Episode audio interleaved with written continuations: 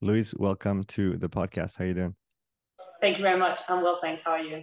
Uh, I'm doing well. It's a pleasure to have you on. I found your profile on Instagram uh, a few months ago, and then we started chatting. Uh, I really like what you're doing, so I thought it might be good to have you on, talk about all things uh, ergs for CrossFit, uh, since you're well versed in that department. Uh, before we dive into all of this, I'll let you introduce yourself uh, and tell us a little bit about you. Yeah, absolutely. Yeah, pleasure to be here. Um, so my name is Louise. I'm originally uh, Danish, but I live in the UK for the past 10, 12 years, I think. Okay. Um, so I don't actually have a background in um, fitness. Um, I used to do uh, horseback riding when I was a teenager. So I've been with the Danish national team and have some like really random um, experiences with okay. that. Um, and uh, I sort of uh, started my career in finance and used to use fitness as a stress, manage- stress management tool. Sorry, yeah, uh, more than anything. Um, got really into it. Got really into the erg, specifically the ski erg. Um, and uh, during lockdown, I sort of decided to make a change in my career. I was really unhappy working my, my finance job and I mm. moved into becoming a full-time coach uh, in CrossFit and PT. Um, and yeah, I've got a, a, uh, couple of world records on the ski erg. Um, I really enjoy the ergs. I really love talking about them and I really love trying to get um, CrossFitters and functional fitness athletes uh, spending more time on the ergs and getting more of an appreciation for uh, for that side of things because I think that's lacking. I absolutely agree with you, and I look forward to diving into all of this. You said it was during the pandemic that you decided to switch. Did you already want to switch before the pandemic, or is that something that that came up? Yes, I I think I was one of those people who went into a career because that was where you could make the most money, and I didn't really know what to do with my life, and it sounded hard and it sounded interesting, so I started my career in in finance, but quite frankly, the whole time I was extremely unhappy. I was mm. extremely stressed, and I was, um, you know, very much chasing what I thought was a an idea of what other wanted me to do mm. and what was a good thing to do in life. So I started um, in management consulting and then moved into private equity, which is a finance job where you buy and sell companies is very kind of intense. Mm. Um, and I've done that for, I've been in my private equity job for five years and I've mm. really seen how it kind of churned people through. And um, there were some quite uh, intense events around me. So my, um, my direct report and my mentor uh, got really sick with cancer.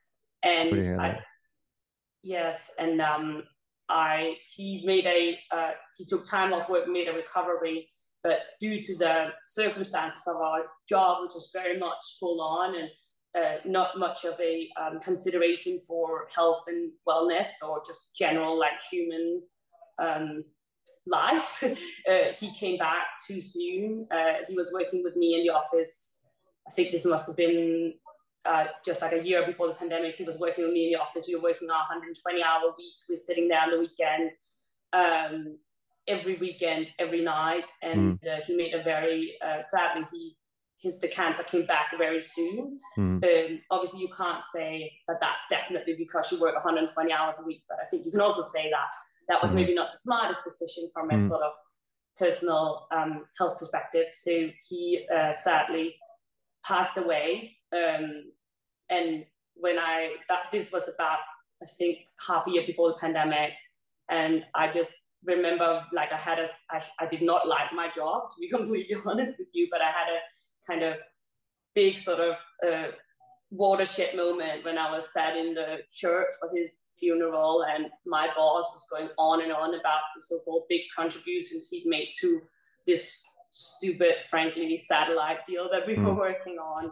and his wife was there and his two kids that he left behind were back in spain and i just looked around me and i was like i can't do this anymore this mm. is just miserable i really you know finance is not known for being where you sort of feel all warm and fussy every day but i really i really felt like I wasn't necessarily doing good in the world. And on top of that, kind of seeing how my colleagues were making decisions that, frankly, from an outsider's perspective, you know, were quite horrific, and the way their value system was so different to what I believe to be true. Mm. Um, that was kind of my catalyst uh, that made me go do. Uh, I did my CrossFit level one, did my you know the basic PT degree as well that you need to do. Mm. I wasn't quite emotionally ready to say that I was going to leave my job because that seemed like a big step towards or against everything I've been trained to do and all the career and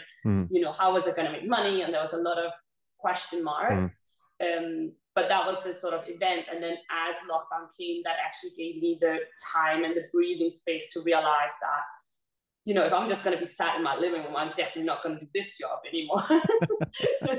um, and sort of, I, that was my sort of t- time period. Because I think for, I have heard this from many other people as well, is sort of when you take all of those external events and things away, it gives you a little bit more time to kind of think about what you want to do with your life and and what is it you want to kind of achieve. And for me, that was kind of this space of time that I needed to then decide I, I could try this other career path, uh, as scary as it was, because I didn't have, I just loved fitness and I was mm-hmm. kind of good on the erg, but I didn't really know anything. I hadn't sort of understood very well what that meant. So mm. I sort of had to then start building a bit of a path for myself from then on. Um, but yeah, that was definitely the the sort of break that I needed and the time to to rethink my priorities. Why did you pick fitness and not something else as an alternative to your prior career? I think I was honestly just so burned out and so tired of everything and everyone around me. I had a lot of chats with people who were thinking, oh, you could do something a bit more with some friendlier people or some startup or some technology. I was a tech mm. investor myself. Okay. But for me, what I found had kind of saved me and some of the good people I'd met in my life that had also talked to me about, you know, you were unhappy, you need to do something else with your life. They were all, I met them in fitness and I really enjoyed kind of rocking up to CrossFit class. And there is this, you know, these people from a completely different walk of life mm. who have a completely different perspective. And I felt like kind of having that community and having that outlet was what had kept me sane and kept me from kind of just sticking to my my job. So it, it seemed like a natural progression to me to try and spread that a little bit more. I felt I had maybe a bit of a unique understanding of how hard it can be to balance what we like, you know, lifestyle factors, as people would say.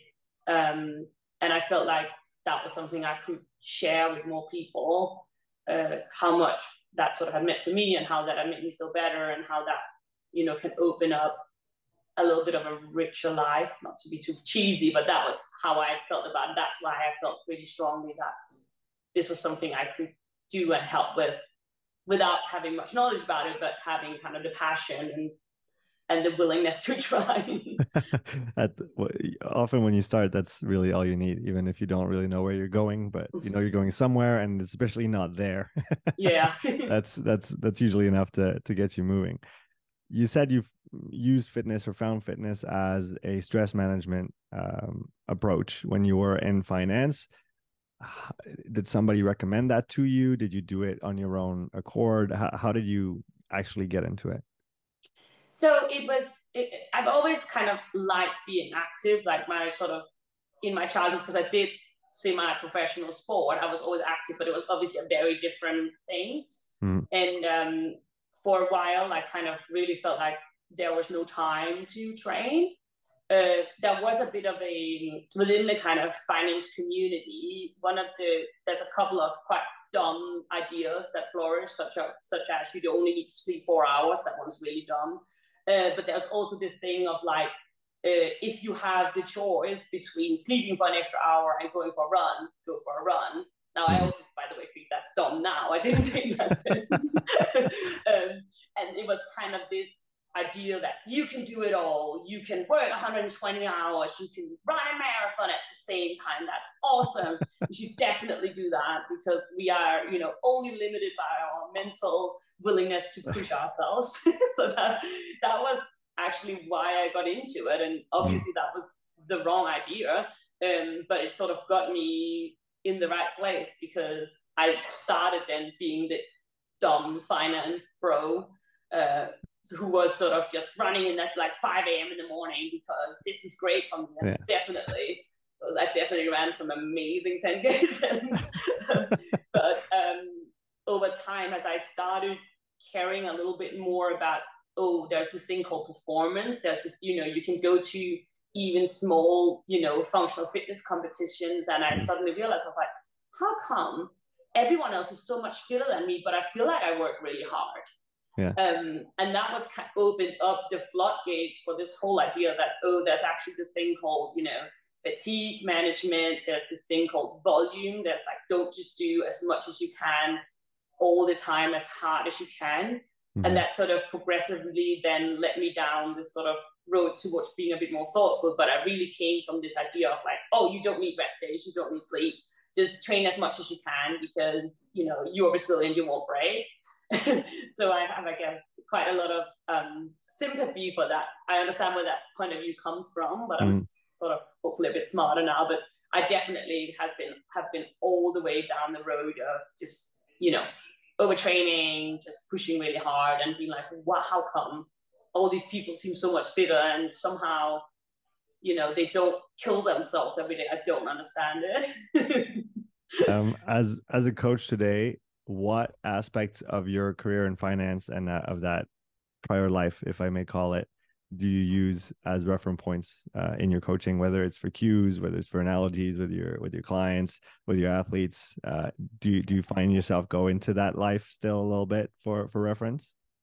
And so one way I, I find it's actually quite helpful is I it's sort of I study uh, economics and, and finance, and that is a lot of analytics and a lot of uh, being extremely um, critical in the way you assess mm-hmm. arguments and the way you you question things and i found that that's maybe been the most helpful thing for me because mm. i found that this is an industry where there's a lot of people who just accept things as truth because someone else said so or because it seems everyone is saying it and i was kind of brought up trying to learn be to be a bit contrarian and to ask all the stupid questions over and over and over again Mm. And I found that that's helped me getting a lot deeper and I would say over time connecting with people uh, such as yourself who are a bit more intelligent about what they do, who go more into detail and don't just say, "Oh, I've now you know I've done the course, I get it. This is what this is what we do." So I found that that's been really helpful. Um, mm. the sort of the way of thinking, the way of analyzing, just not being happy with an answer. Yeah. Um, the the other thing that I've sort of found in my client relations was very helpful is I have a very kind of deep level of empathy for people when they have stress or yeah. when like the sort of lifestyle factors and so I'm you know trying to always remind myself of what it was like when you were lit- when I was literally you know on three hours of sleep and just forcing myself into the gym mm-hmm. so I try to use that both to yes have empathy and try and like also then help people from the perspective that I come from because I, I do work in London. So a lot of the athletes that I work with and meet will come from a similar background or have mm. a similar lifestyle to what I used to have. So I find it easier to kind of empathize and understand that when they say, you know, oh, I, you know, don't know if I'm going to go traveling tomorrow, it's a bit easier for me to kind of calibrate that and understand that, that is not them trying to get you know out of doing things properly. Yeah because it's it's true for someone who doesn't come from those circles or hasn't evolved in those circles it can sound very foreign the amount of work that someone can put themselves through day in day out week in week out month in month out uh, and like you said realizing that the importance of managing that volume managing stress managing recovery and and balancing all those those pieces out and especially when it's I wasn't going to say just not in the culture. It's almost against the culture of that environment to to think about those things. Yes, yes, um, absolutely. And I think it's um, it's also kind of helping me trying to talk to people who are the way I were, say, three, four years ago. I sort of I understand that fitness can be a stress management tool and that is fine but i then also feel like i can have those conversations with them about well if you actually care about your performance we are going to have to change that a little bit. So it, it's you know i remember the, the first boss that I, I worked for in the fitness space was very good. He was like cool okay you can use fitness when you're upset about something or when you're stressed but it can't be every session it mm. has to be there has to be a reason for things and there has to be a balance and maybe you're going to have to be a little bit more thoughtful. And, and I think it's kind of trying to take people on that journey and still kind of meeting them though where, where they are because it's it's it's not easy um, and it's very easy being the, the PT with a great lifestyle who tells people oh just sleep 10 hours every night like I I you know I have a strong strong aversion towards people who tell others that, oh, if you sit at a desk all day, it's just not worth it. Don't even bother with your fitness, right? It doesn't matter. Hmm. Like those lines of arguments, if you don't get nine hours of sleep, you can forget about it. It's like, well, that is true for a professional athlete, but these people are not.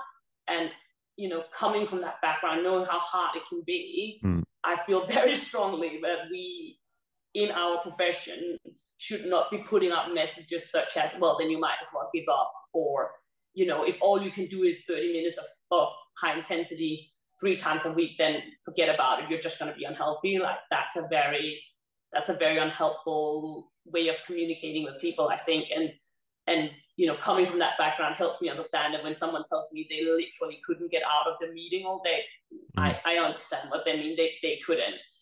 So we, we've got to be a little bit, as much as I would rather coach athletes who sleep nine hours a night and are super thoughtful with their food and they don't sit down ever. Like that's just most of the people I see are not like that. So yeah. it's helpful to have that sort of understanding of what the extreme can look like and then helping people manage travel, manage sleep, manage life stress, and sort of be able to calibrate, well, where does fitness fit in then if, if my life is in shambles at the moment.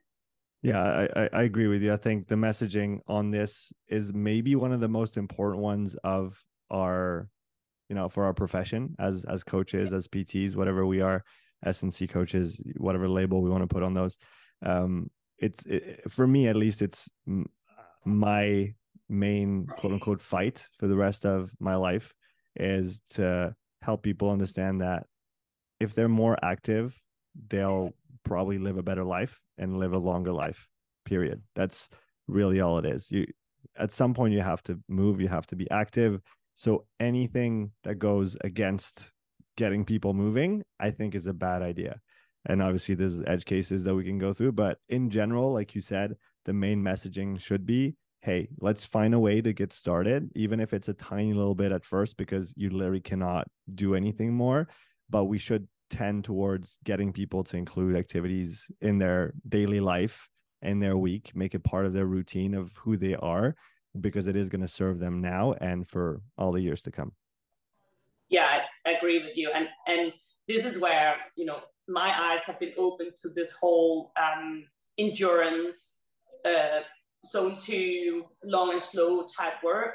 And I think it's actually fantastic that I can say to, you know, the people I coach with conviction that if all you can do is go for a walk, you know what? That's great.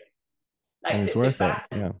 That we can, you know, it doesn't have to be intense. It doesn't have to be this like, you know, crazy. You have to show up to the gym and give it your all. It's like, no, if you can go for a walk a couple times a week, uh, you'll probably feel better. You know, if you are, you know, I coach some some weightlifters and like, you know, if, if you can just get out, generally just go for a walk three times a week, that you don't don't wear heart rate monitor is fine. Mm. Literally just and, and I think that is super powerful and and it's such a nice message to send that actually it doesn't have to be that difficult. Yeah. Um, it, uh, you know, it, it's great with, you know, CrossFit and these other methodologies and, you know, HIIT and we got to do Tabata and we got to have intensity. Well, that's great. But I, I feel like we've maybe gone a little bit too far where everything needs to be extremely hardcore and extremely taxing. And we've forgotten that really, for most people, even people who consider themselves relatively fit, if they just did a bit more slow movement, walking, going for a ride in, in you know around the countryside, they'll probably feel a lot better and live longer. And yeah, and, and and like you said, it is it is that simple, right? We and and also as you said just before, putting boundaries as in oh if you don't do I, and I actually heard that yesterday on a on a video. Somebody said well if you don't do a minimum of two hours of zone two per week it's useless. Just don't do it. Forget about it. Literally with those words. And it didn't it, it hit me obviously but it's hitting me more now that we're talking and i'm probably going to have to go back and do a response video to that video just to make the point that hey let's get people moving. It doesn't matter if it's 20 minutes a week to start. If that's all you can do that's what you got to do. And and like you said i, I do think it's a pendulum swing uh, because if we look maybe 30 years back 40 years back that endurance culture and everything that went with it with the easy stuff existed already right? We didn't invent anything putting those low intensities forward. It's it's always been there, and I definitely think it has been eclipsed a little bit in in the last maybe 10 20 years by the high intensity stuff which has its place which has a lot of benefits and it's important to put it forward but if it's all you do all the time it might work really well for you right now but chances are in a year two years three years maybe five years if you're very lucky it won't be anymore and and that's uh, i guess when people are, are are forced to explore those alternatives because at some point if you're you know if you're revving up into the red zone uh, in third gear just trying to accelerate more is not going to make you go faster. You have to change gears at some point. Yes and i think it's exactly as you said. It is a pendulum swing but people just are completely oblivious to the fact that this isn't anything new. Like this is where we came from originally and I've been quite shocked, just like you mentioned with your video. I've, you know, given I, I do coach a lot of CrossFit athletes. I do, you know, I, I do read their stuff. And I went through their whole uh, master's course, and there was not a single mention of anything long and slow. Mm. And I think, I know it's a methodology that was built in response to everyone just doing long and slow, but still to me, having a modern manual for people to coach, you know, 35, 40 or plus athletes and mm. no mention mm. of anything of lower intensity to me is quite shocking. And and I, I feel like we need to there's a lot of work to be done here. And I do find it is quite funny that, you know, I have my athletes and you know other athletes I talk about because I talk about this a lot. um, they come to me and they're like, "How can you know it works?" I'm like, "Have you like it's mad because it's literally all of endurance training for the last you, know, you tell me like for the last you know 150 years like it's like this is what everyone's been doing mm-hmm. it's not new it's just mm-hmm. because we've sort of gone so far we, we sort of we took the tabata protocol and we didn't read the study so we just took the bed that says that you do high intensity yeah. and actually if you read the study it's like well this is a, a program that does mostly long and slow and then a little bit of, mm-hmm. of really intense and that worked really well but the, the magic wasn't in just doing the 20 second intervals was it? Like it's um it's quite a, a mind shift change and i guess it, it has to do with social media as well like mm-hmm. what we are saying now is not the most sexy most sellable product. Is like go for a walk. That'll make you fitter. Do it for a really long time because people want like they want a heart rate they want a goal they want something measurable that they can say oh i, I did just did this um, this run i just did this session and i was holding these watts and i was doing this and it's like well honestly you, you don't need that and i i think you know i guess that's that's on us and other people who understand this to communicate this better and get people appreciating that yes it's maybe not the sexiest but it's also not very hard to do honestly that's the thing it's it's accessible it's not straining so for people that are already under a lot of stress it's probably the best thing they can do for themselves and i've actually seen enough people now especially in the crossfit space add hours of low intensity maybe even two to start. Not that you can't get more with less but that's that'll be the topic of another video. Uh, but even for competitors that train once twice a day adding a couple hours throughout their week already seeing you know four to six weeks later just because their nervous system was so shot from just being all out all the time within again a month or two already feeling hey i recover better. I sleep better. I recover better between my workouts. I feel like i can do more. I feel like my intensity is even higher than before. Um, and to go back and i think it's important to give the devil its due. We're not anti-intensity neither you nor me.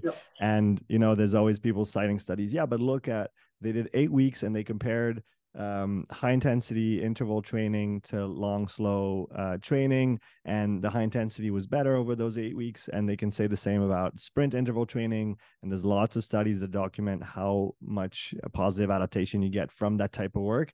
My question with this is always you know eight week that was an eight week snippet maybe 12 weeks if it was a long study.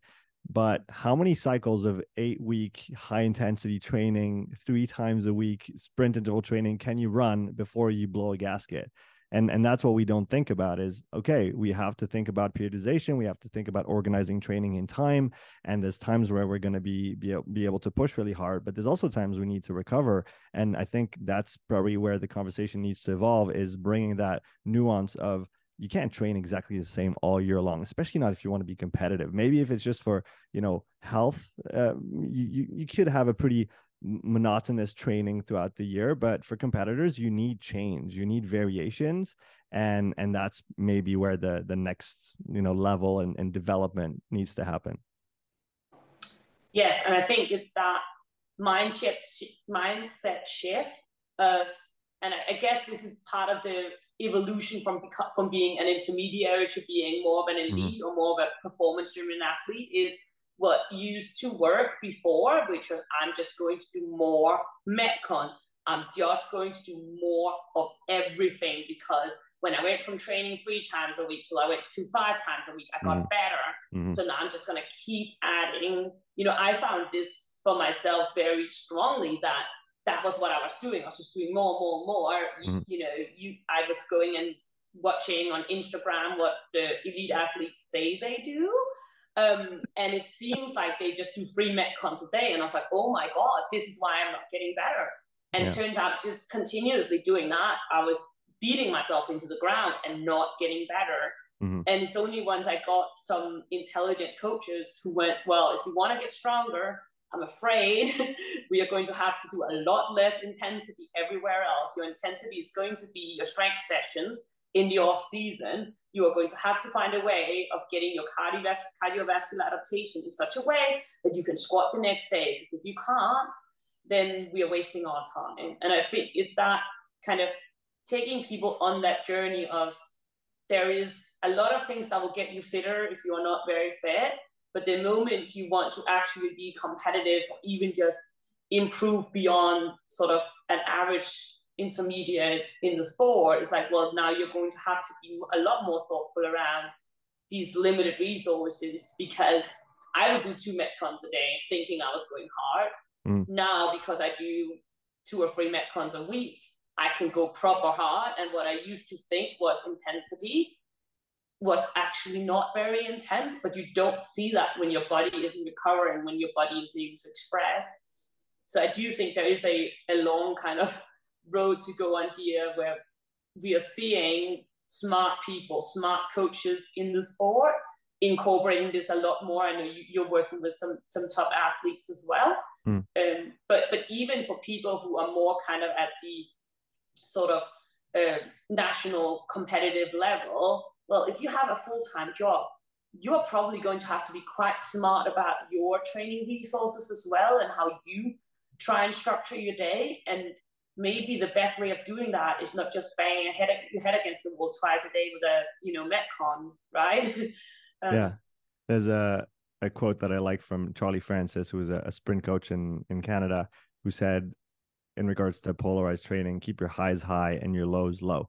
Mm. Um, and another one, I don't think it's from him, but medium works in clothing, not in training. And yeah. so you really have to decide where you put the intensity. And, and, and as you said, if you try to go hard every day, you, you think you are, but your nervous system is just going to say, uh uh we can't do that. So it's going to just cap you at maybe 70 or 80% of what you actually could do if you were rested. So you're always at 80%, but you think you're working really hard. You're just really tired. Yeah. Yeah. And I, I also find with, you know, um, so I've had some, because I've never done any gymnastics or weightlifting in my background. I mean, you don't get particularly flexible from doing horseback riding shock. Um, so for someone like me who also needs to try and work into better ranges of motion, better movement patterns, mm. being mm. under that much stress and fatigue makes it extremely hard, if not impossible, to get into those ranges that you want to do. So that's been a major intervention that my weightlifting coach has done for me, and which I'm now bringing down to the athletes that I coach and work with as well. How are you going to get your body to accept new ranges if it's constantly under so much stress, if there's so much fatigue sitting everywhere. Mm. It's just kind of mission impossible. And as much as it's fun, all these memes about haha, uh, snatches are hard. It's like, well, if snatches have been hard for five years, you're probably doing something wrong. yeah. If it's not if it's not changing, maybe something else needs to change for it to to become a little bit easier. Um, you mentioned it in passing, and I want to come back on it, you hold a, cur- uh, a couple world records on the ski erg. Yes, how, that's right. How did how did that come about after you know you not being in the fitness space uh, before and having a prior career in, in, finance? How did you get to how did you get to the ergs and why the ski erg? Um, so I kind of trained on it.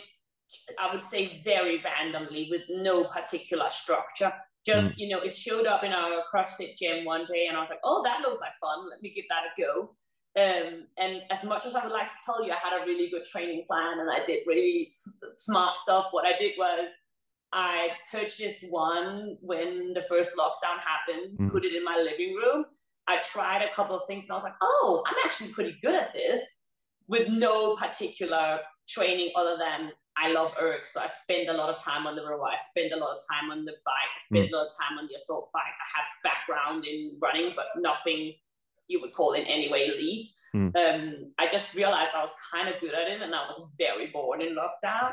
So I just, I, I basically just was like, oh, I think actually I could beat the 5K world record. I looked at the times. I was like, this is not too bad. Um, and it was a little bit of a sort of deciding where to go because there are some very good, strong, big people on the short distances, yeah. like the 2Ks, the 500. Mm. I'm just not big enough. I'm not yeah. strong enough. It becomes almost like a powerlifting competition on the 500 meters. But the more you go towards the endurance pieces, the more it becomes about just being really stubborn and having nothing better to do.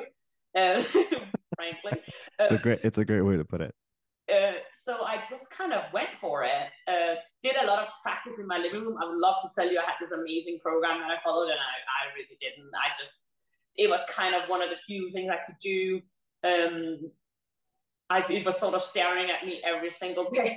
so I practiced on it a bit. And when I felt good, I was like, oh, I'll just give it a good go and see what happens.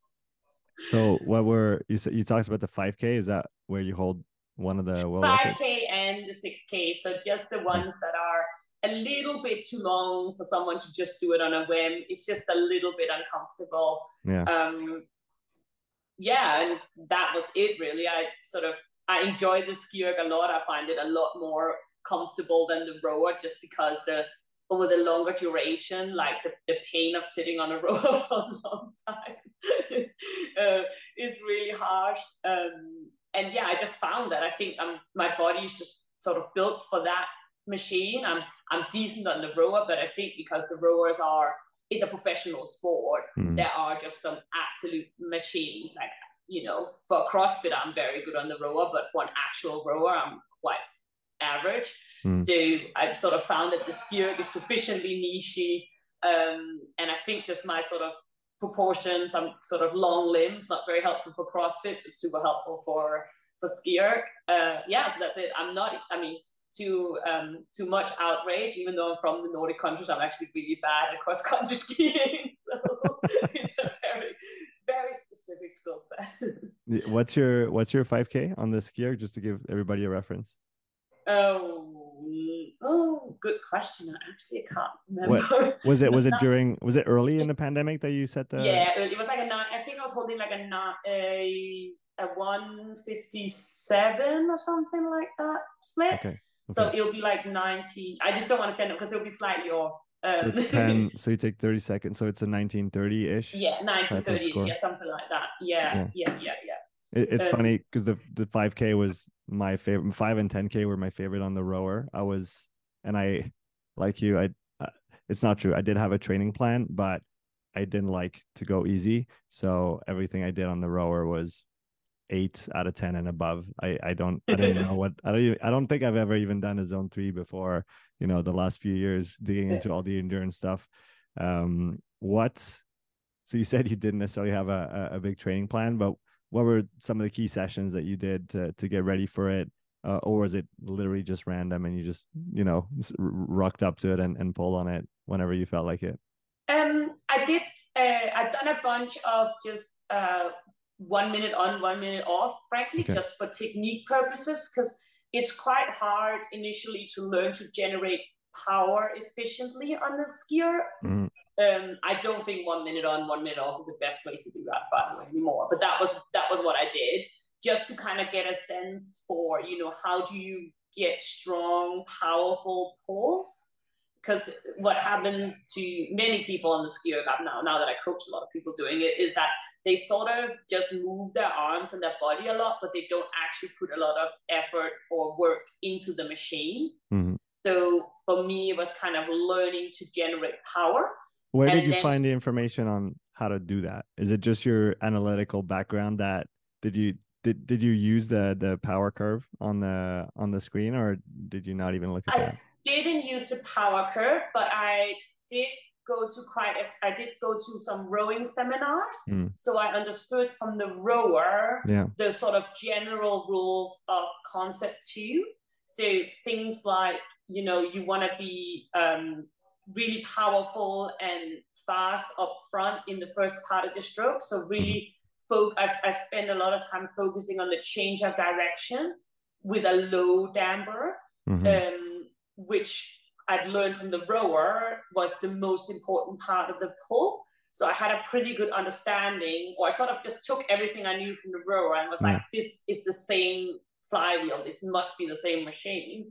So trying to think about, you know, how do I get more power at the top? How do I use the bigger muscle groups, so mm. not using the tricep, trying to use more core, trying to use more hips. And then I think I had a like kind of, I can obviously a lot of this I can sort of rationalize quite well now. I'm not sure I had rationalized it that, that back then, but I, I understood using the big movers. I understood that you would fatigue if you were being inefficient. You would fatigue if you were relying on your arms a lot. So I sort of on my own came to the conclusion that I needed to use more abs, more hips, and trying to learn to relax my arms. Mm-hmm. Like on the row where you learn to relax your grip because you sort of people you tend to bicep um, curl it, especially CrossFitters. Um, so to learn to be relaxed and to learn to um, and the final thing I really worked on quite a bit was this uh, stroke cadence. So mm. having a slower return uh, and being fast and powerful while you are actually applying the force. Mm-hmm. That was something that I'd done a lot of work on on the rower, and quite frankly, that transferred one to one like that. That's brilliant, and I, I use that today as well when I coach my athletes. Like you can do it on one, just do the exact same thing, because it's this understanding of when I'm at, I'm not running, I'm not cycling, I'm not provide, I'm not doing work the whole time. I'm only doing work when I'm applying force to the string. So on the way up, I need to learn to relax. Um, I worked on my breathing as well, but again, like a, a lot of this was not thoughtful beyond that. I just learned how the rower worked. I sort of understood that I should do some long and slow work with the damper low because that would get me to feel the tension a little bit more to feel when I was applying power. Mm-hmm. Um, but then, you know, it's it was people were the people that were sort of telling about it afterwards. The coach I was working with were laughing at me. They're like, "This is actually upsetting that you just." But I guess it's that thing. If you have a general understanding of how something works, mm-hmm. um, then if you spend enough time on it, sort of just brute force and ignorance, in the end, if you just pay attention to what you're doing, um, I watched some videos um, of there are some guys in Australia that do. Uh, he was doing some technique videos, but frankly, there wasn't much. Mm. Even Concept2 wasn't really giving a lot of information about it and you just see you know wild things when you look at other people doing it even people who claim to give you technique advice you look at that and you go surely that is not that it, it's crazy there's just you know i feel like that on rowing there's a consensus of how a good rowing stroke is supposed to look i'm mm-hmm. not sure we're quite there yet with the ski erg we don't really have much of a sport to lean on. I've since spent some time looking at cross country skiing because I do think that is kind of where you need to look. Mm. Like, well, how come in cross country skiing you don't bend below, you know, a 70 degree angle? Well, that's because it's bloody inefficient, right? So similar, like, so there are some principles here that, that do apply. But if you were to look at on the internet, you would think that it's anybody's best guess, right? Yeah, from what I've been able to see so far, as you say, that there's definitely a consensus on the optimal movement and technique on the rower. And I've spent a bit of time going through the various world records that were set. You know, obviously the very short, you know, Phil Clapp on 100 meters, and mm. um, guys like uh, um, Justin Farina. He has the five. He used to have the five and the six K as well. I think with the five and the ten a while back, and and there's actually a, a huge variation from you know one world record holder to the other on how they ski. And obviously both are really good because they're the best in the world but uh, there's there can be quite a bit of difference. And I, have heard people say that even recently i was at, at the french throwdown this weekend hung out with um, the Concept2 people the Fr- Concept2 france people.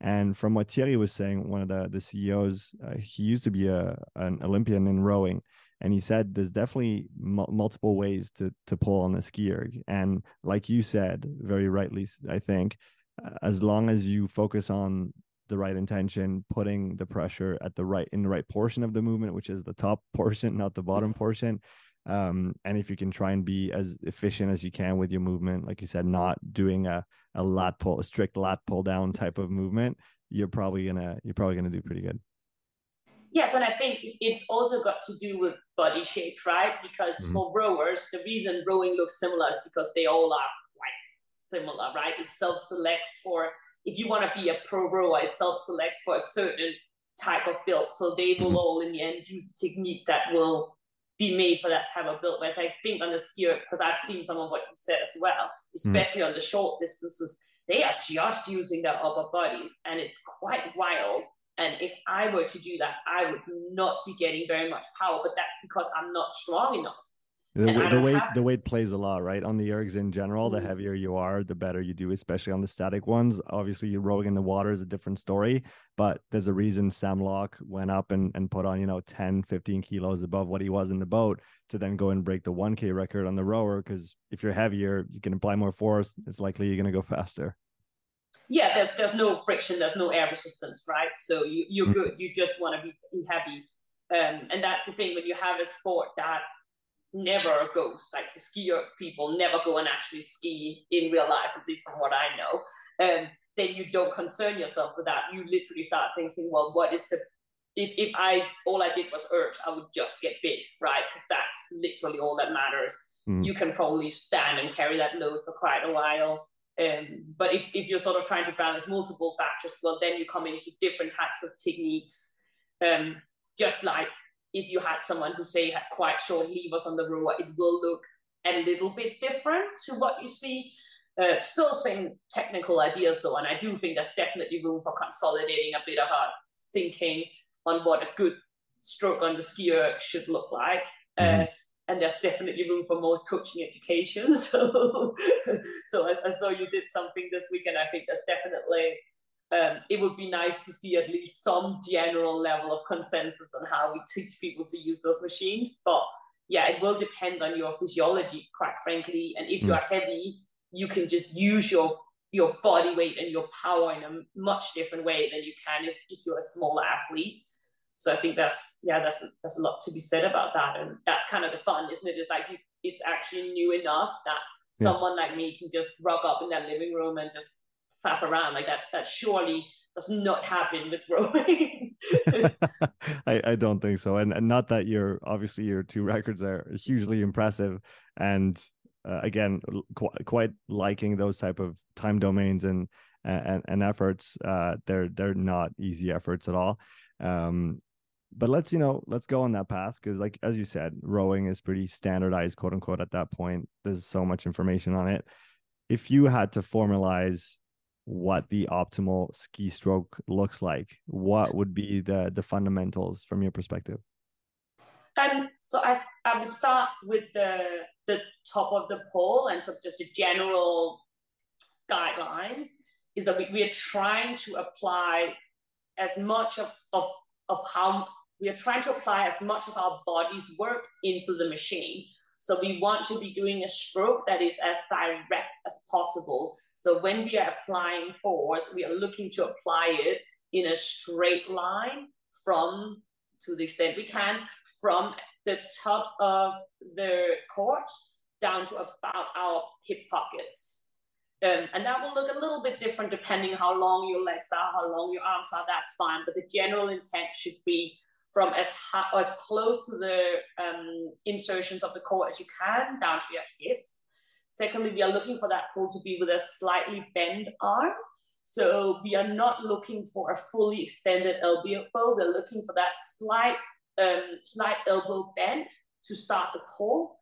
And then we're looking for a lot of tension. I like to think of it as like a tug on the cord so that when you start applying the stroke, you should feel that you, that the you should feel the machine. You should feel the pull back from the flywheel because that means that now you are actually applying force into the machine, mm-hmm. then the majority of the work should be done with our hips and our abs, and to some extent with our knees. So, yes, we are holding the handles with our hands, but we are actually using our body to accelerate.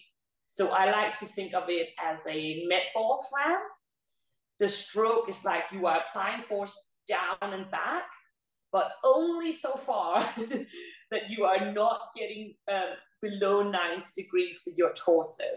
So we are not looking for a full crunch. And um, I, I, believe that is why some people find the ski very uncomfortable, is we are only looking for that sort of uh, cross-country skier double pull like stroke. So if you can imagine kind of the double pull technique, that is really what we're looking for here. So that's on the way down. And then on the way up, we are simply looking for the most direct path with as little resistance as possible. So nothing butterfly, nothing crazy. We're just not doing work. So there's really no reason to be, you know, blowing up any other uh, muscle. And then we are looking for that um, what infamous one to two rhythm. So what I mean by that is the stroke should be a one count and the return and reset to be a two count.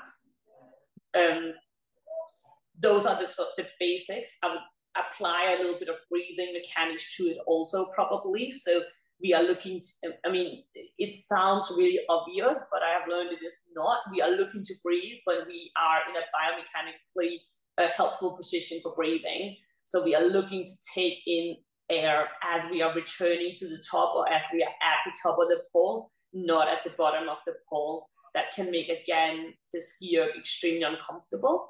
Mm. Depending mm. on the intensity, we might be looking for um, two breaths per stroke, just like you can do that in rowing.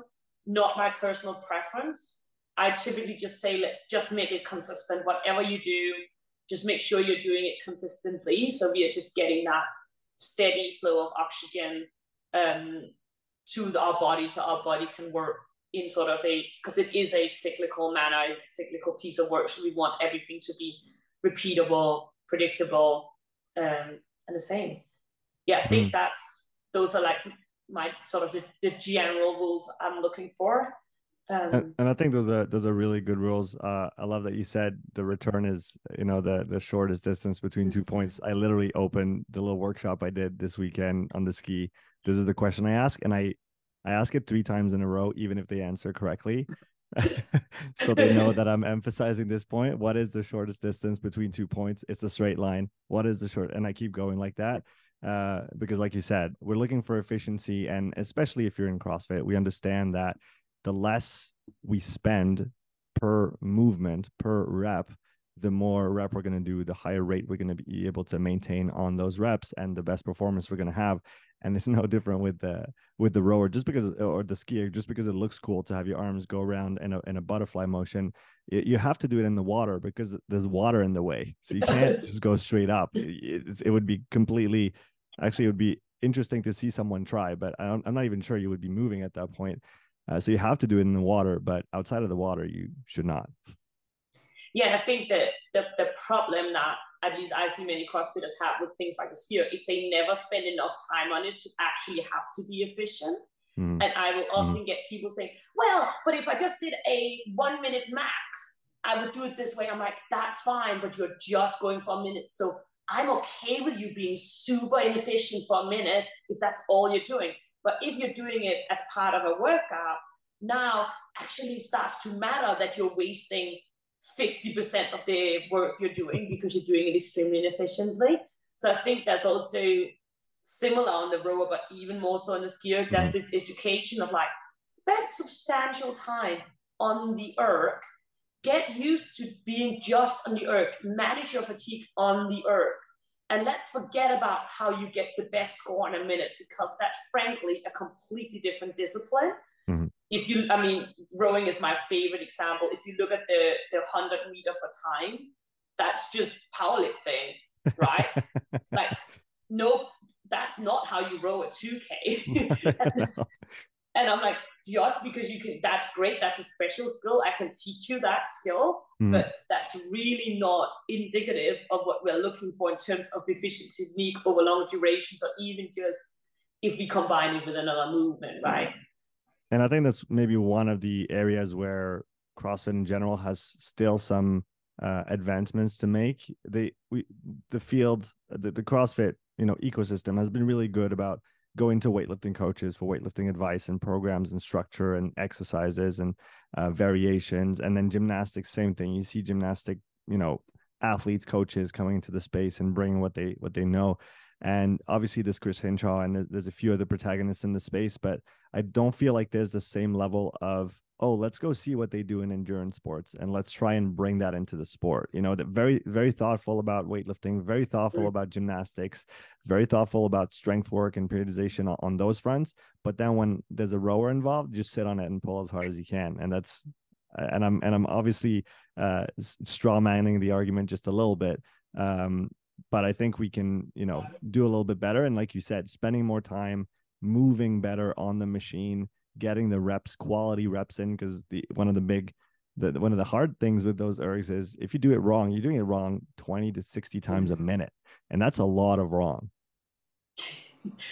Yeah, and I, you know, it, it is quite shocking the amount of time, or rather, the lack of time that is invested in understanding energy systems, in understanding ergs, mm. in understanding why am I prescribing something I, I guess to a certain degree, it is because it is trivialized a little bit. It's not very sexy and it's not something that people really care about until they have to do a 5k row because then they care um, so so there is this whole world of you know very well thought through well tested programs because these are massive sports right with you know a lot of money invested into high performance but it's not yet tr- trickled down. It is, you know, quite surprising, I would say, how much seemingly random energy systems training you see, mm. even from really like top coaches in the sport,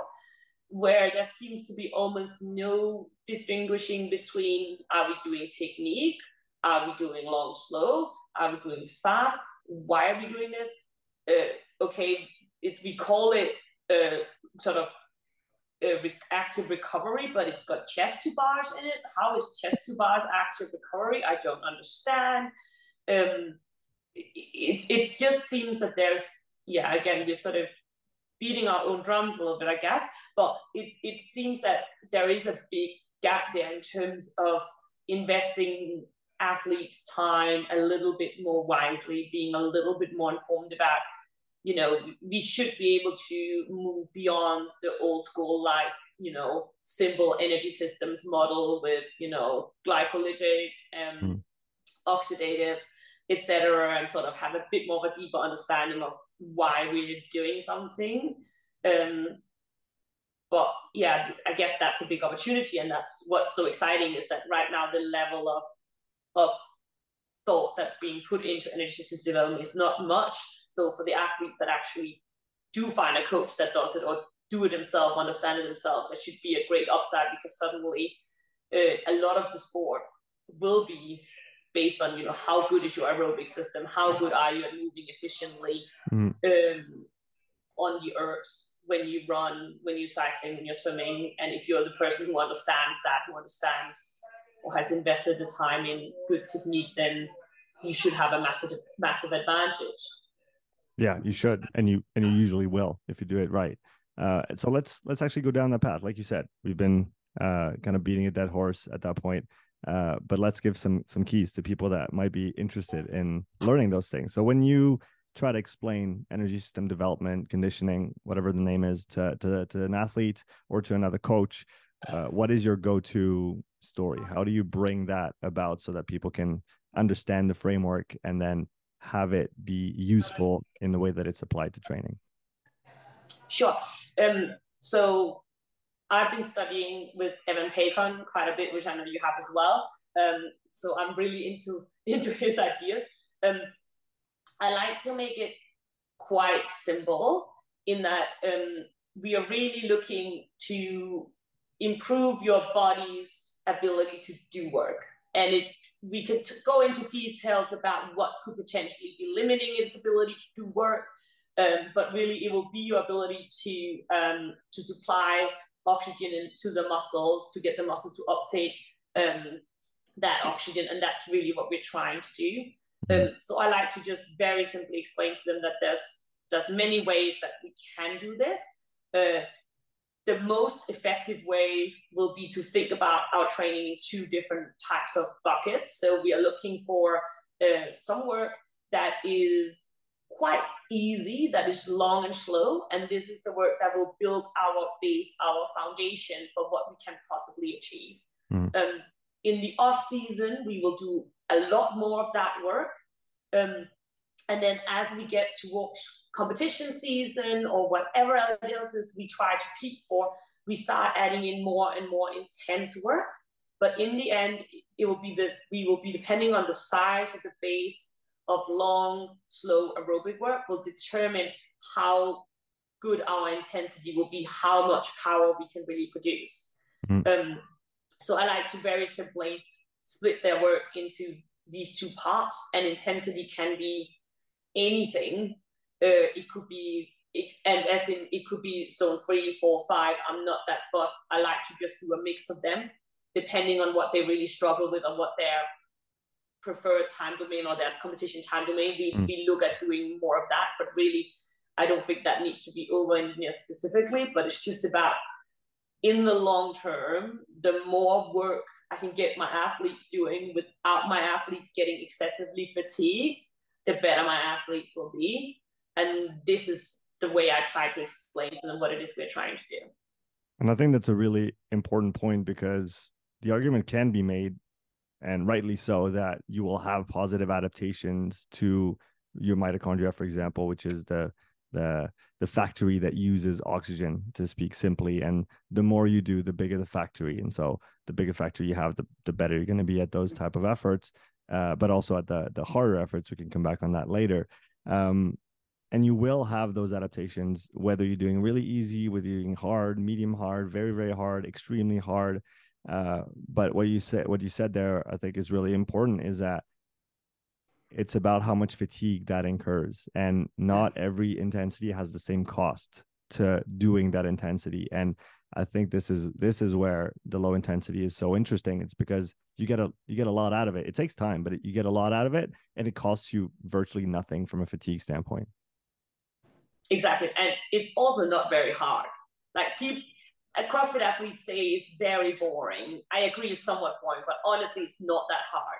Like I would much rather, I would much rather do uh, five hours of zone two than you mm. know some like crazy purple intervals where I'm on the floor like almost throwing up afterwards. I know which I mean, it, it's just this this mindset change. You know, if, if if you go and talk to a sort of semi-professional cyclist, they would absolutely laugh at these arguments about whether or not you can fit in two hours of low slow work a week.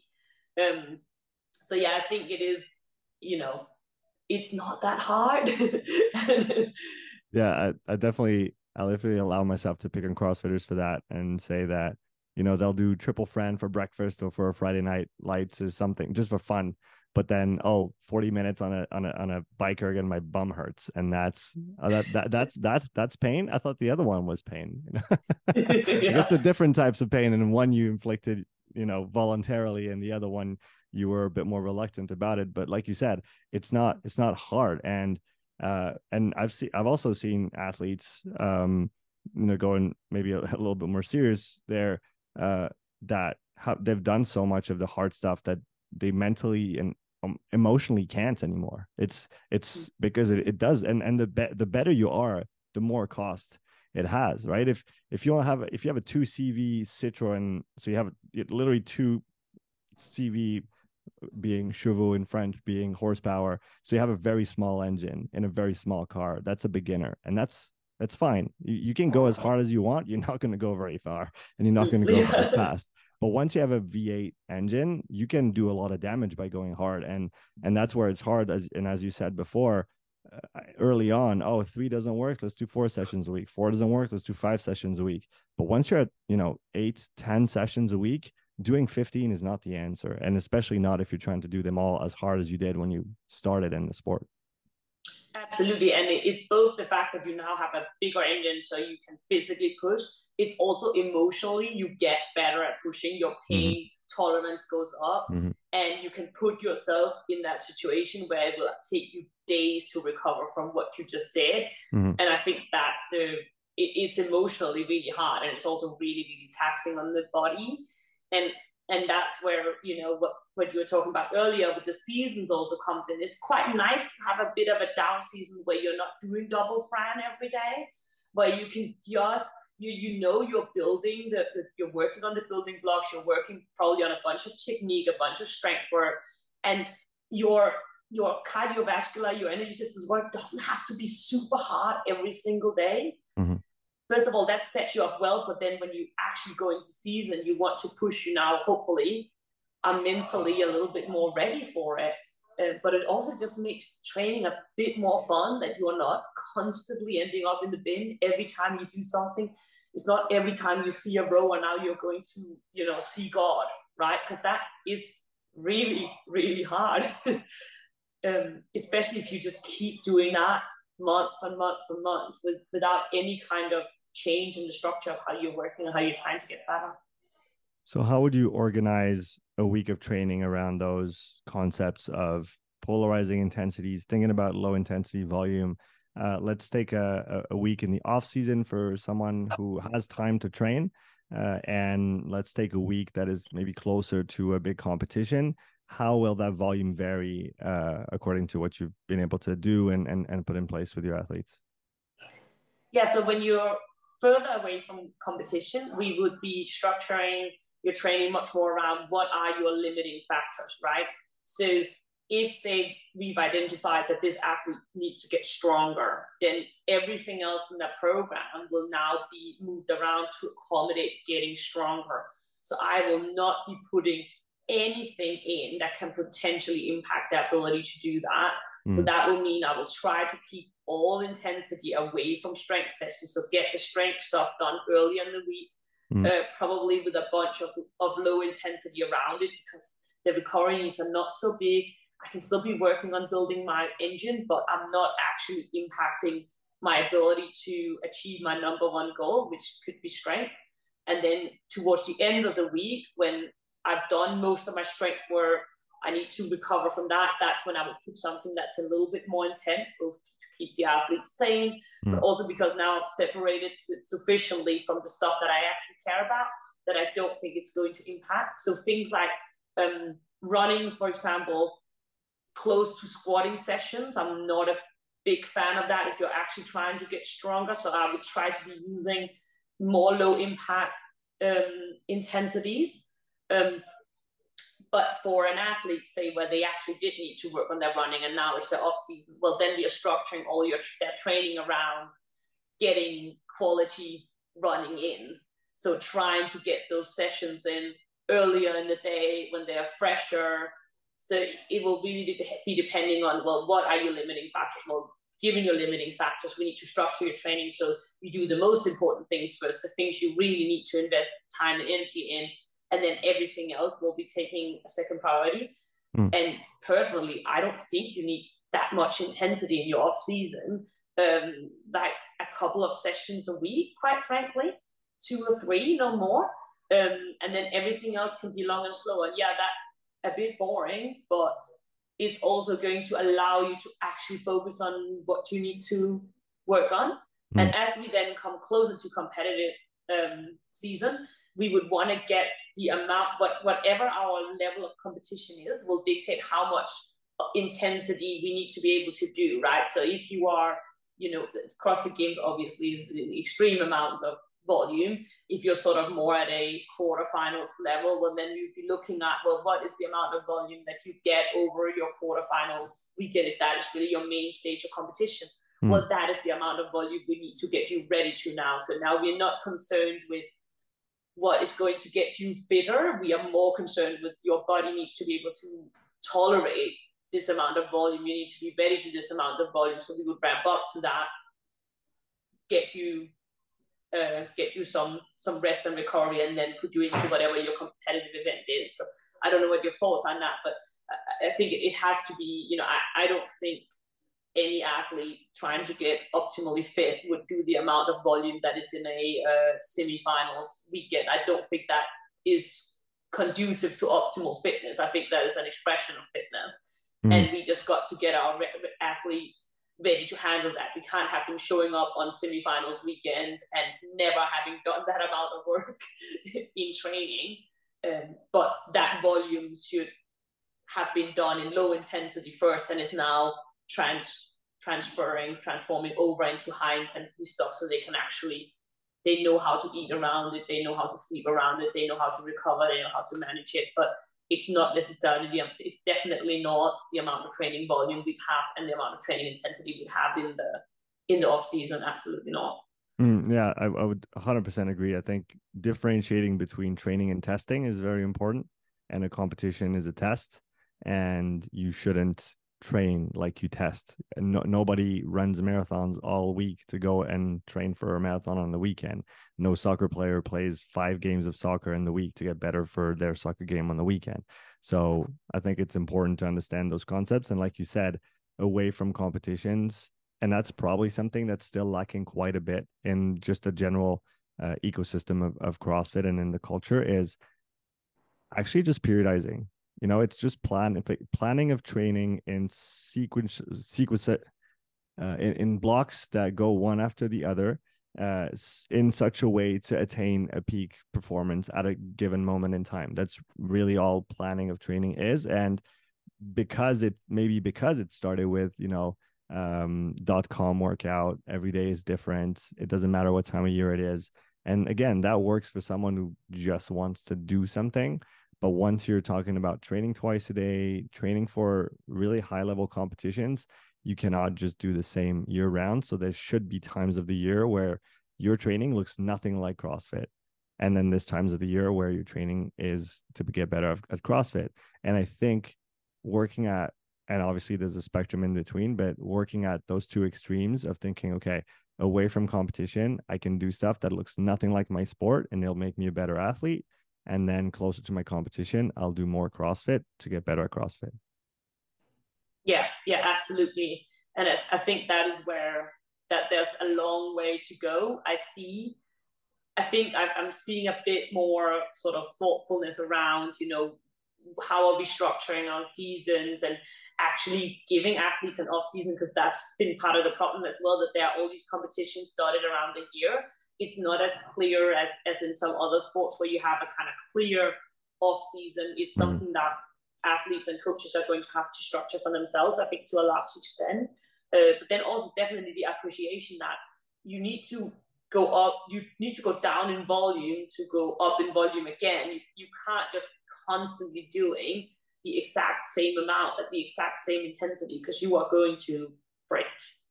Yeah, you are. I was actually talking to a decathlete just before our our uh, our recording. Uh, he's a French decathlete, uh, one of the best in the country, and his peak season was 12 months of the best performances he's had in his career, and then he had two years of injuries. Uh. So there was a cost to being at his peak level for that long and just pushing and pushing and pushing. And again, when you're lucky, it works, but until it doesn't, that's really uh, when the, you know when the shoe drops. That's when the issues start to to happen. So I think it's important for for people to to realize that we're not saying this just because we love low intensity. We're saying this because it's also part of the athlete's health you know, and uh, and their longevity in the sport. Do we want people burning out and having to take a full year off when they're, you know, barely uh, 18 years old? Uh, or should we promote a structure of the sport that allows for people to perform for 5, 10, 15, 20 years? Absolutely. And I, I had a, you know, um, a great sort of moment of personal revelation when I was, I was studying running quite a bit for a while and I was you know, the, the, I was reading the Lore of Running, which is this, you know, compendium of just old training programs of runners. It's amazing. Mm. And one of the takeaways was just a lot of people, the best marathons they ever ran was after they'd been injured or something out of their control had taken them out of sport. So they couldn't do as much volume as they wanted in preparation for training for, for the race, sorry. Mm-hmm. And that sort of piece of information, I'm like, that is so, that is every athlete ever. It's that insecurity, it's that feeling of, I need to do more to keep up. That is what runs you into the ground. That is what stops you from doing your very best. So as there's a bunch of examples he has in the book. It's, it's, it's quite interesting of these people where they're like, oh, I wasn't really ready for the race. I had whatever the flu, or I had a little injury. I had to manage around. They had to do more just long, slow stuff because I couldn't actually run. And they go out and they do the best performance they will they will do in their whole life. So mm. yes, longevity, but even just performance, it's like having the courage to say kind of and the guidance, I guess, to say enough is enough. I don't need all of this junk intensity all the time. I shouldn't be running marathons every week to get good at marathons, etc. So I thought that was such an that's such an excellent um, example of even you know one of the simple sports to train for how hard it is even then to not get overexcited about mm-hmm. more volume, more miles, more intensity. What is this person doing? What is that person doing? And how can I do more? how do you coach your athletes so that they understand the the idea behind that long-term development behind that periodization behind the fact that at certain moments of the year you are going to be worse than what you are going to be on the competition floor in 3 months and 6 months and 12 months.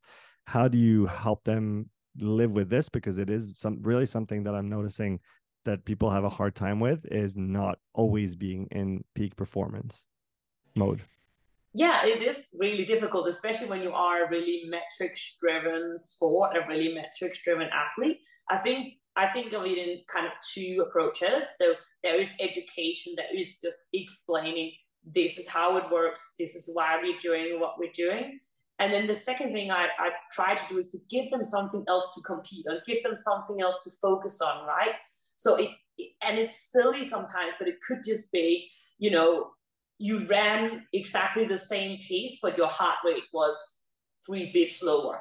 Does that really matter? I don't know, but it's something to measure, right? Mm-hmm. Or it is, oh, you know, look at your look at your form, look at how much power you can get in your pulse on the ski erg, or rate an RPE on this middle intensity session, like anything that just gives you something else to focus on, and really trying to draw out those little wins, those little things that feel like I don't know, mini PBs or just things that I can actually get better. It's like, wow, you sat on the bike for two hours this week without complaining. That is amazing.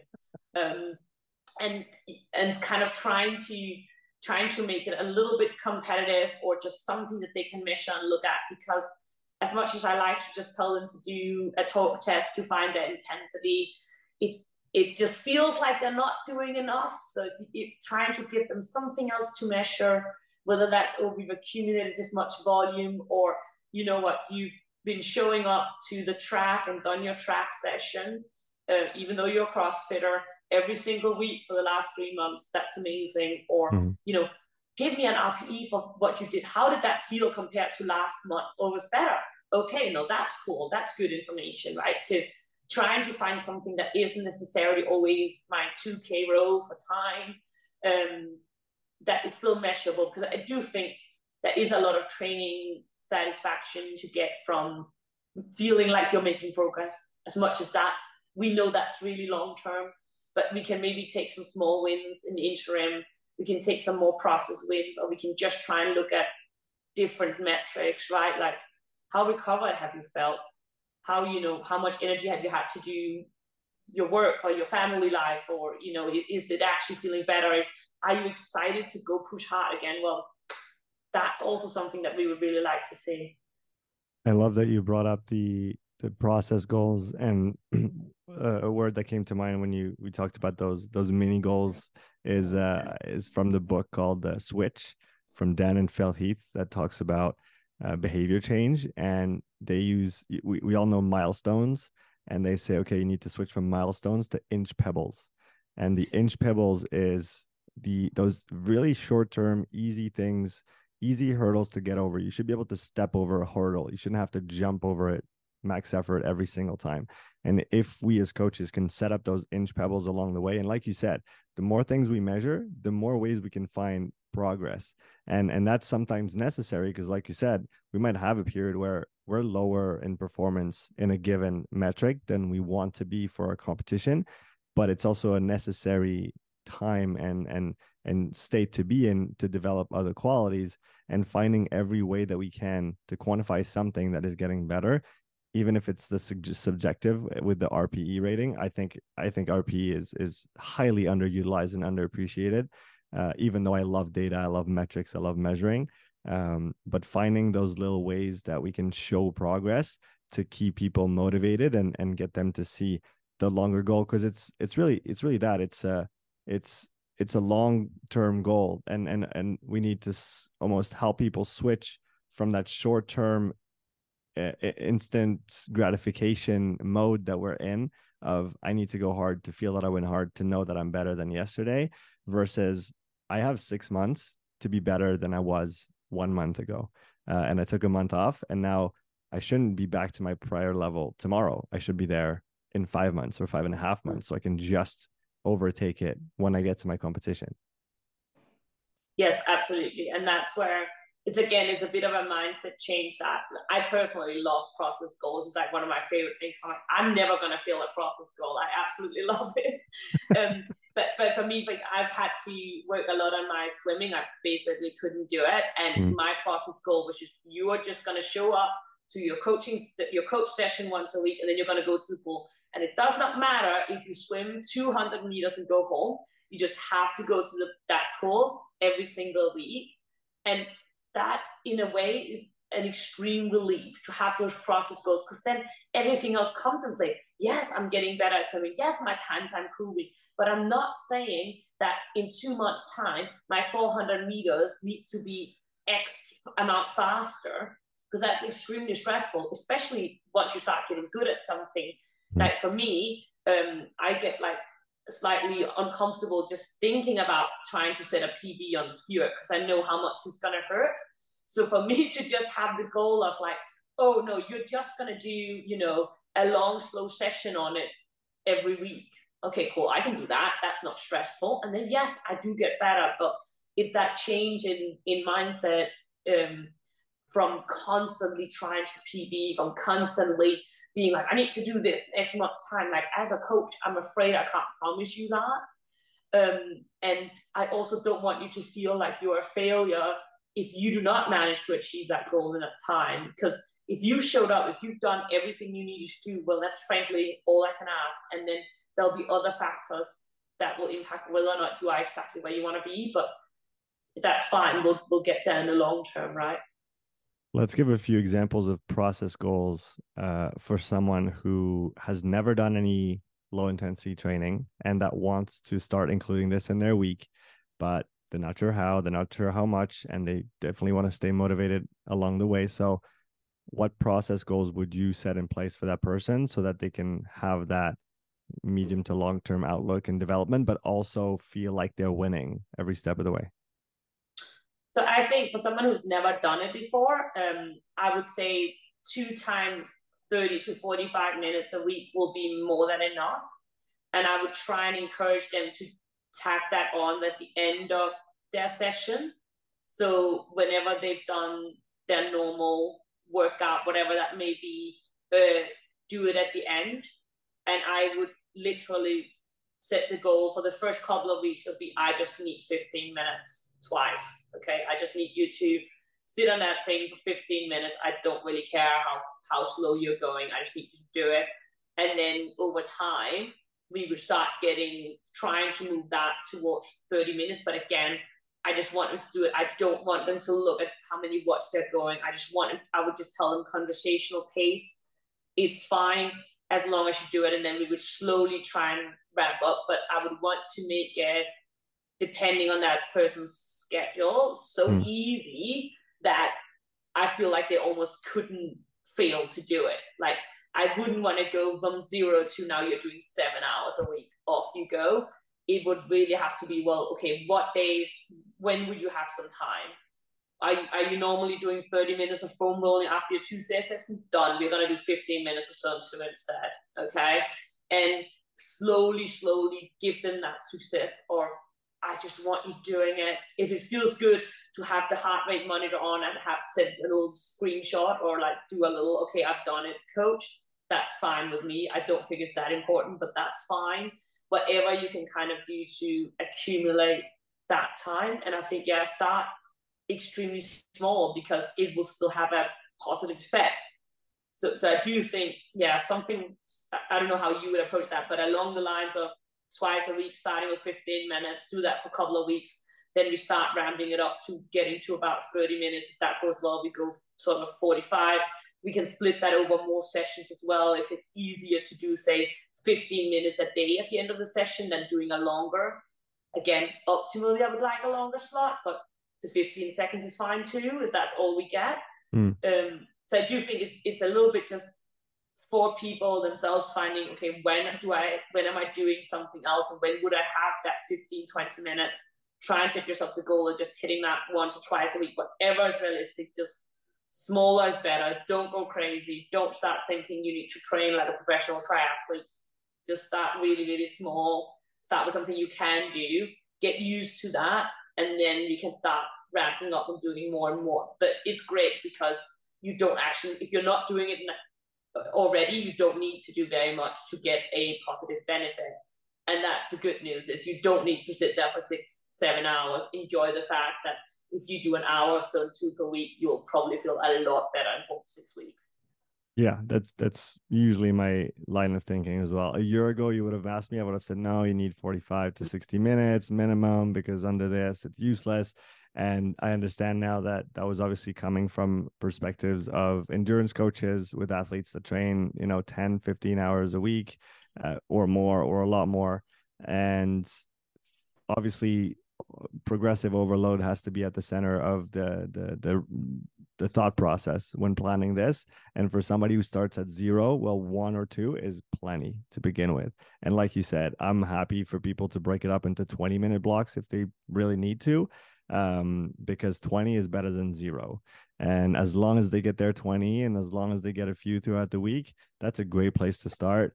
And one thing that's underappreciated is the time horizon of those adaptations and of the progression that is necessary on that type of work. You don't need to progress how much time you do every two weeks or every month, even every three to six months, you can reassess. And what's great is that can be built over a career. And most professional cyclists will tell you that they don't they actually haven't met the limit of their fundamental endurance development. They we don't know what the limit is. The current limit is calories, right? The the Norwegians in triathlon, uh, Olav doesn't even talk in, in kilometers anymore. He doesn't even know how many hours they're doing. He knows they're doing 30, 30 to 40 hours a week, but he can't talk kilometers. He can talk calories. He can tell you how many calories they're burning because this is becoming the limiting factor at, at that level. Uh, so again we have a almost unlimited horizon of development and it can be very very slow. Eh, you don't need to go from you know one hour now to five hours at the end of the year. No five hours can come in five years. You'll you'll you have a lot of of, of stuff to do there until you get there and it it doesn't need to be hard. Yeah and enjoy the fact that it doesn't need to be hard and it doesn't need to be very long. Yes. i mean that's a great gift isn't it? You don't have to go into you know the 5 10 15 hours a week until in years. So enjoy the fact that if you do an hour a week you're already going to feel a lot better. Find a method of doing it that you enjoy. I mean if you can i would say get out in nature you know. Mm. for many people going for a walk would be zone two if they walk a bit briskly mm. or cycling is lovely as well. Like you don't have to you know i spent all my hours inside the four walls of the gym but you don't have to. Like whatever modality as long as it's cyclical i'm happy with. And yeah just enjoy the fact that it doesn't have to be like that's the thing. Everyone's like progressive overload. Everything is like not you don't have to do it over the time horizons you think you need to. Mm-hmm. just do a little bit and enjoy the fact that you are at the stage where that will be enough and enjoy the fact that it doesn't feel very hard. Like imagine if if you were actually so good that you zone two actually felt kind of exhausting or like you actually had to focus, right? It's nice that you can just sit there and watch a movie or listen to a podcast and or have a chat with your friends, quite frankly. Like that should be a bit of a gift and not not a cause for concern, I think. That's definitely something I haven't emphasized enough, but I, I will from now on. I think giving the perspective that hey at least you don't need to go and do seven hours you know? Yeah. and and and you could just do 30 or 40 minutes and that's fine but you'll know you know what? If you if you want and if you have to obviously given depending on on on the the sport that you're in one day you might have to go and do five or six hours and that that will be required for you to perform in your sport of choice but it's not currently the case so live with that yeah until then have a good time right? Until then have a good time. I think that's a great place to to end this conversation louise. Uh, i really appreciate you having you on and uh, us chatting about those topics that i think are very important and and uh, not maybe talked about enough. Uh, so thank you for coming on the show. Thank you. I enjoyed it. And um, if people want to follow you and find out more about your work where can they do that? Uh, Instagram. So um, Louisa Sondergaard. Uh, yeah, that's that's basically it. I post a bunch of stuff about remember to do your zone two. So if you want a reminder, you'll get a lot. yeah, you do have some good reminders about that and, and some great thoughts around training in general. So I recommend everybody go follow you. Link in the description. Thanks so much for coming on the show again and uh, looking forward to chatting with you soon. Thank you. Have a good day.